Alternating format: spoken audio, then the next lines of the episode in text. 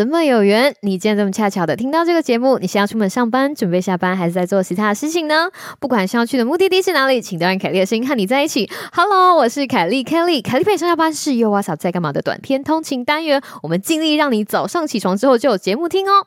非常感谢大家长时间的支持。喜欢这个单元的话，请千万记得在你收听的平台上面订阅我们，或是把我们这个节目分享给边听节目边想到的那个朋友，分享出去，分享出去，已经用五星评论支持我们继续创作，五颗星星一次性。山姆凯利，感谢您。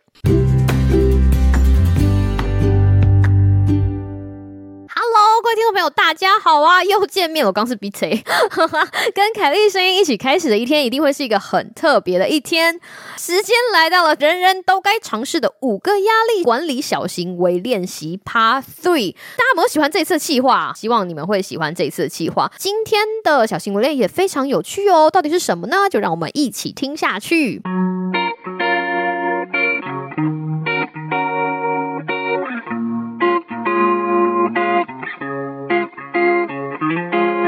接上回哈，我们讲完了第一个小行为练习，就是把压力看成挑战；第二个小行为练习就是适时的发现自己在压力出现之前的症状，然后按下暂停键，去做一些自己喜欢的事情，或者是可以缓解这些压力前症状的事情，让自己感觉好一些哈。试着让自己的生活品质把它拉回来到原来的水准。那么今天的第三个人人都应该尝试的五个压力管理小行为练习呢？想要说的是什么？我们想要把这个东西再挖深一点点，还没有哦，我们还没有去解决压力哦。大家就会觉得说，Kelly 啊，你不是整天要跟我们讲说压力管理，要把这个压力处理之前，其实有很多很多的准备步骤。我们现在只是用非常小小的行为练习来让大家进入压力管理最核心思想之前，好把外面的这些该事先预备好的知识以及工具都准备好，像我们。在处理压力的时候，你手边才会有资源。那这些资源都是从哪里来的？都是从认识自己来的。所以，没错，今天想要跟大家讲的主题呢，就是跟自己心里面的魔镜对话。听到魔镜，大家有没有听过白雪公主的故事？哈，我们在这里哦，家里如果有小朋友来听哦，哈，凯丽姐姐要讲故事了。很久很久以前，白雪公主的后妈呢，她有一个魔镜，她非常喜欢跟这个魔镜聊天，她就会问这个魔镜说：“魔镜啊，魔镜，你可不可以告诉我，全世界上最漂亮的人是谁呀？”那一刚开始，这个魔镜就会说：“是你呀，是你，美丽的皇后，是你。”但是后来等白雪公主渐渐长大之后，她的这个美貌美。艳动人，就打趴了天下其他的所有女生，同时也打趴了这个母后。所以这个魔镜基本上也不能昧着良心说话嘛，你说是不是？所以他就跟这个皇后就说：“亲爱的皇后，虽然你也很漂亮，虽然你也艳光四射，不过这世界上最美的女人是白雪公主。”然后听到这里，皇后就嗯大大的在不，就是皇后的心情就非常的差，说是什么？竟然是白雪公主！然后接下来就发生了大家知道的故事。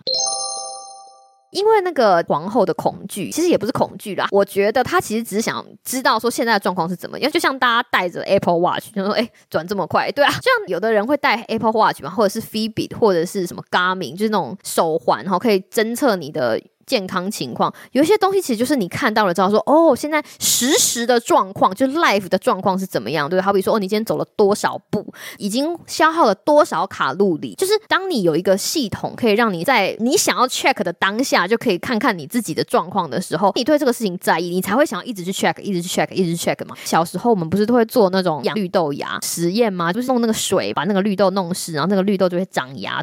我记得这个是小时候前几个科学实验。其实我恨不得一整天二十四个小时盯着我那几颗绿豆，然后很想要用眼睛看那个绿豆芽变高。当然，大家知道这件事情是不可能的，除非你是用那种很特殊的摄影方法，然后你才可以看到它慢慢慢慢慢慢长高。可是小时候你就会觉得说，我很想要一直盯着它，一直盯着它，一直盯着它，因为我在意呀，就像皇后在意。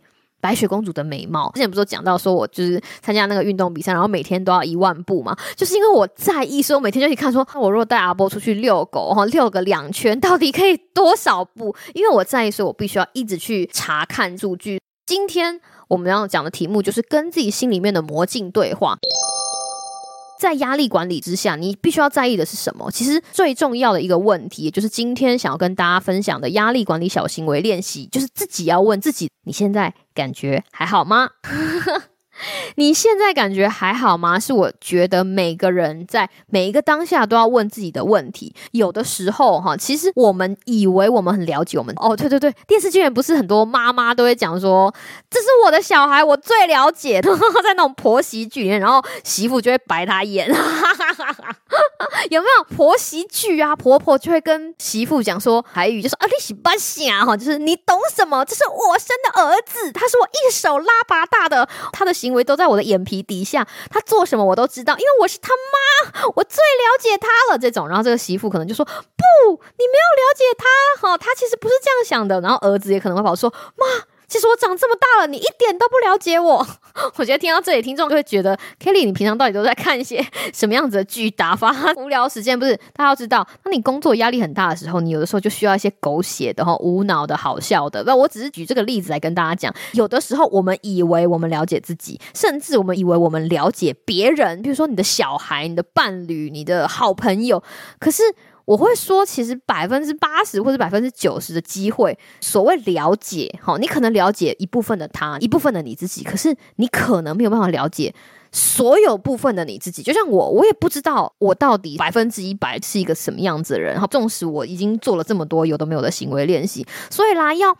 了解自己，对吧？你必须要收集很多很多资料，你面对压力、面对挑战的时候，才知道怎么样去应付。大家最应该要做的一个小行为练习，就是其实要时时刻刻跟自己心里面的那个魔镜对话，问自己说：你现在感觉还好吗？不仅仅是当压力来的时候、挑战来的时候，我们会有一些情绪上的反应。其实我们说见微知著，在平常生活中，你如果认真去探讨很小很小的东西，你可能都会有机会更靠近自己一些。诶，你不要说，其实很多人呢，完全都不知道他为什么会有某一些反应。不知道大家身边有没有那种乱发脾气的家人或朋友？就像我们说的，你不知道你踩到他什么雷点。有的时候，有些人就是会在很神奇的时候翻脸不认人，或者是他的脸。然就拉下来了，他也不知道怎么样用方法去跟人家表达他的情绪。有些人是真心的想给大家一个脸色看，但是有些人是真的没有能力，他搞不清楚自己的状况。有的时候你在跟别人在沟通的时候，你会觉得，哎，这个人讲不听，哎，这个人攻北听啊，就是你跟他的逻辑没有在一条线上。排除掉那些故意的，其实很大多数的时候，不是每一个人都拥有沟通的能力，或是表达说我在想什么东西的能力，也不一定每个拥有表达。或者沟通能力的人都可以有办法跟别人交换价值观。这个东西其实都是很渐进的，所以你不觉得光想到这件事情就很有趣吗？念未教念到这个东西就是很有趣，就是我们必须要在海边没有风浪的时候，就要跟自己心里面对话。就比如说，哦，你今天开完了一个会，你现在感觉还好吗？被点名到问问题，你现在感觉还好吗？申请完一个你很喜欢的工作，你现在感觉还好吗？听完了一个让你觉得非常感动的演讲，然后大哭一场之后，问问看自己说，哎，你现在感觉还好吗？为什么会让你有这样子的感觉？其实说穿了，就是自己不断的在不同。的情况之下跟自己对话，然后知道说我们每一个人为什么会在那个当下会有什么样子的感受，然后探究之所以会产生那个感受的原因。好，其实对于压力管理来说非常非常的重要。通常哈，我们在还没有意识到说我们要好好问自己说你现在感觉还好吗？之前，我们日常生活大概就是两个步骤的产品。第一个步骤呢就是事件，然后第二个步骤呢就是感受。今天发生了一件事情，然后我的感受是什么？boom 就没了。就比如说，呃，今天我弟弟跟我抢玩具，我的感受就是，哦，我不开心，我就哭，类似这种非常非常直觉的，或者是被老板骂了，然后我非常不爽，我就甩门，就是事件跟感受。可是实际上呢，这样子的情绪传递链中间还有一个我们不知道的事情，就是反应的原因。讲一个例子，就是我昨天又去看了小朋友的篮球赛，有一个很厉害的小男生球员，他。他突然在某个时刻被教练吹要换人，他应该是六号，他就六号被换下来之后呢，诶，他坐在场边就突然哭了。你看到事件就是他被教练换下来，然后他的反应就是哭了。你不知道为什么他哭，但是凯莉阿姨知道，哈哈因为凯莉阿姨就刚刚一直盯着这个小男生。那事情是这个样子，因为这个小男生他其实非常的强，所以他很容易就抄别人的球，或者是把别人的球抢过来，所以他理所当然的变成了敌对的眼中钉哦。然后你知道敌对就是有那种小男生，那个手真的很很肮脏，他就是会架他拐子，或者是在他还没有运球的时候，就有一些那种很踩线的小动作。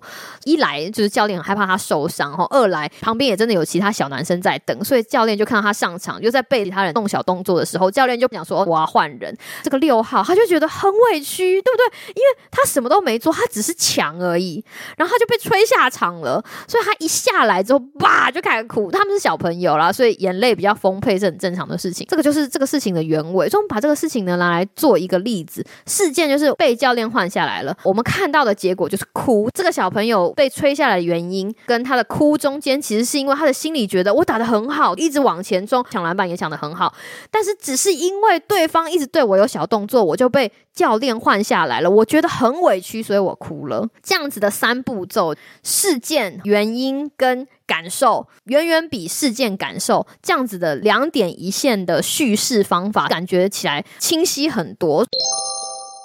我们生活上也是很多事情就是这个样子，你没有探究的事情，就是为什么这样子的反应会发生。这一切事情都非常有趣，我觉得认识自己是非常有趣的一件事情。认识自己跟自己好好对话，是全天下最最最最最划算的投资，因为没有人会比你更想要认识你自己，没有人会比你更关心你自己的情绪健康。当我看自己，我会觉得很有趣，我甚至会想问我自己说：，诶，为什么你当下会有这种感觉？为什么你看到别人在摸你的小狗，你会觉得呃好吃醋？我类似这种哦，因为我非常喜喜欢我的小狗，所以我不希望它太受欢迎。当然这不是真的，我非常喜欢别人跟我们家小狗互动。我只是举一个例子，诸如此类等等的，就是事件会发生，你当下会有一些反应，但是中间到底是什么会让你产生这个反应，其实是需要我们常常甚至是每天去检视的，就像魔镜一样，然后把这样子的资讯收集起来，那你一定会觉得很奇怪，就收集起来要干嘛？到底能够做什么用呢？答案就是，当你对自己越了解的时候，你就会知道说我在什么样的情况之下是开心的，是不开心的，什么样子的东西是我的界限。你已经非常清楚了解到说你这个人的情绪界限是什么的时候，你知道自己的界限在哪里，你就会知道说身处什么样子环境的时候，这个环境对我来说已经不是可以控制的挑战了，已经是一个超乎我可以控制的压力，会让我感到很不快。那如果是这个样子的时候，我就必须要拒绝，或者是当你发现说哦，这个人的某个行为对我来说已经是红线了，你就可以在事前，甚至在很多很多事情还没有发生之前，做一些相对应的处理。当你知道你的界限在哪里之后，你就可以对未来发生的事情有一些心理准备。就像我们上一集讲到的，当你可以感知到你在压力前期会产生的症状的时候，你就可以及时按下暂停键。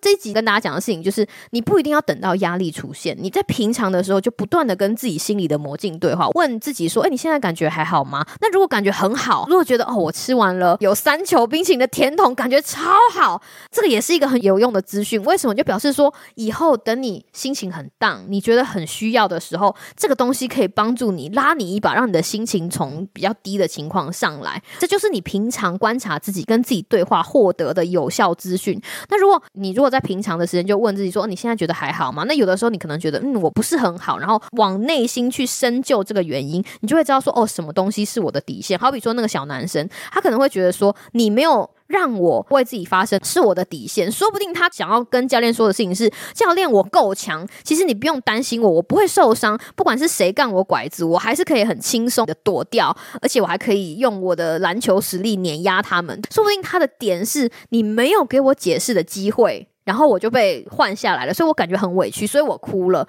那我意思吗？当你知道自己的界限在哪里之后，你可以借由你探索出来问题的答案，去看到你人生中更多的可能性，跟别人互动的可能性，或者跟自己相处的可能性。然后用这些你从内挖掘出来有用的资讯，去面对种种情况，甚至是压力，然后让你的生活有着比较小的困难，然后过上你想要过的生活。这就是今天好不好跟大家分享的，人人都该尝试的。五个压力管理小行为练习的第三集，好，那今天想跟大家分享的事情是跟自己心里面的魔镜对话。我不会说这样子的频率要有多强，我觉得一天大概 check 自己两三次没有什么问题，好是非常正常的事情。尤其是你刚刚开始跟自己对话的时候，一刚开始会比较难。就像我第一集讲过的，你可以写下来，就像我一样写一个压力日志，久而久之。你真的会发现一个你以前没有发现到，而且很特别的、很值得珍惜的、很值得好好鼓励的觉得很有趣，可以好好相处的你自己。我希望那一天可以早早到来。